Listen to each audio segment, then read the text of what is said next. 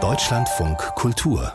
Lesart der Deutsche Akademische Austauschdienst, der DAAD, hat schon viele berühmte Schriftsteller aus aller Welt nach Deutschland geholt. Svetlana Alexievich aus Belarus zum Beispiel, Imre Kertes aus Ungarn oder Olga Tokarczuk aus Polen.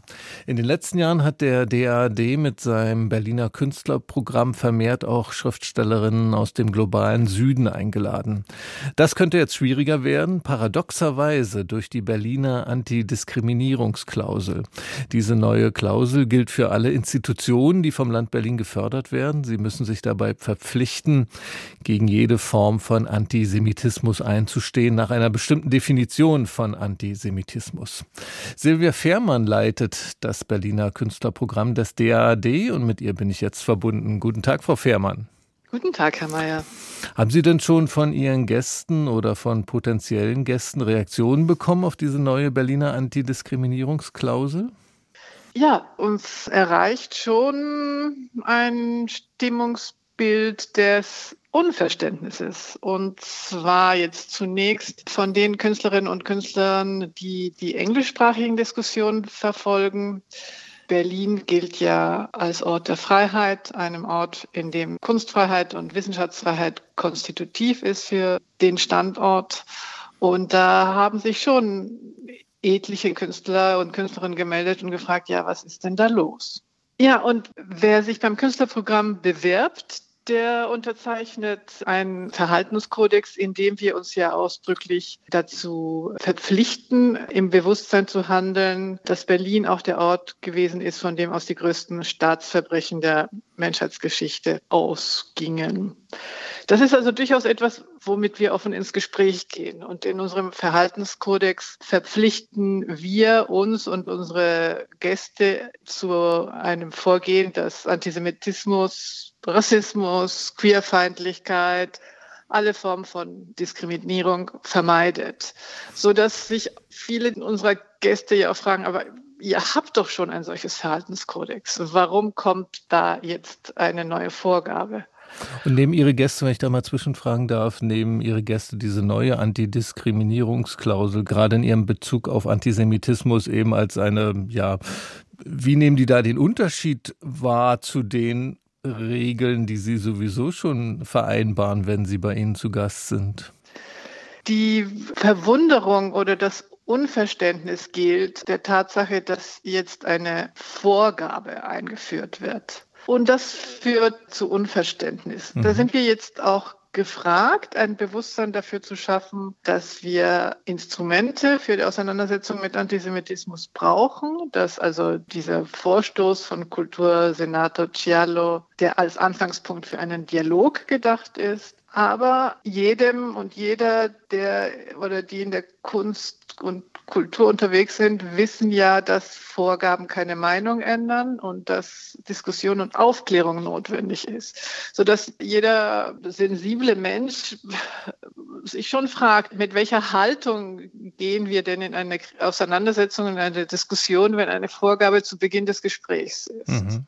Äh, um nochmal von einer anderen Richtung zu schauen, also es gibt diese Antidiskriminierungsklausel des Landes Berlin. Jetzt ist ja auf der anderen Seite die Stimmung unter internationalen Künstlern sowieso sehr aufgeheizt. Es gibt sogar den Aufruf, Veranstaltungen deutscher Kultureinrichtungen zu boykottieren. Den Aufruf Strike Germany, unterstützt unter anderem von der Literaturnobelpreisträgerin Annie Ernaux und von der Theoretikerin Judith Butler. Die Begründung für diesen Strike Germany aufruft, Deutschland sei zu Israel freundlich und diskriminiere Palästinenser. Dieser Aufruf verschärft er diese, diesen Konflikt, den Sie auch mit potenziellen Gästen haben, noch weiter? Also ich muss zunächst klarstellen, mit unseren Gästen haben wir keine Konflikte. es, es, war eher ein, ein, eine Situation der, der, Sorge und des mhm. Unverständnisses. Das möchte ich nochmal klarstellen. Mhm, mhm, ähm, dieser internationale Streikaufruf ist meiner Ansicht unreflektiert und auch destruktiv, weil er eben sich nicht einlässt auf eine Diskussion und auf das Aushalten von kontroversen Meinungen, sondern die Möglichkeit der Auseinandersetzung von vornherein abbricht. Und das ist bedauerlich. Das nimmt dem Publikum die Möglichkeit, sich mit Ideen auseinanderzusetzen. Also wir müssen aufeinander zugehen und ins Gespräch kommen und nicht Gespräche abbrechen. Und dieses ins Gespräch kommen, Sie haben ja eben schon angedeutet, dass das schwieriger wird unter diesen neuen Voraussetzungen, die eben jetzt von Berliner Seite ausgehen mit dieser Antidiskriminierungsklausel. Aber haben Sie trotzdem schon ja Ideen, wie Sie diesen Dialog dann in Gang setzen können oder weiter in Gang halten können, gerade auch zu diesem Thema Antisemitismus und Kunst? Kulturinstitutionen in Berlin möchten einen Prozess einleiten, in dem wir uns mit diesen Fragestellungen auseinandersetzen. Das ist ein Dialogprozess, der notwendig sein wird, wie wir uns auch mit anderen schmerzhaften Fragen auseinandergesetzt haben. Also es hat ja in den letzten Jahren auch eine starke Auseinandersetzung damit gegeben, wie können wir rassismuskritisch in den Institutionen arbeiten. Und wir müssen jetzt unser Bewusstsein für eine antisemitismuskritische Arbeit schärfen. Das ist auch notwendig und das ist eine gesellschaftliche Aufgabe, die sich in vielen Bereichen der Bundesrepublik stellt. Und so möchten wir auch die Initiative von Kultursenator Cielo verstanden haben als den Beginn eines Dialogs, in dem wir aber Diskussion und Aufklärung und Kritikfähigkeit in den Zentrum stellen müssen.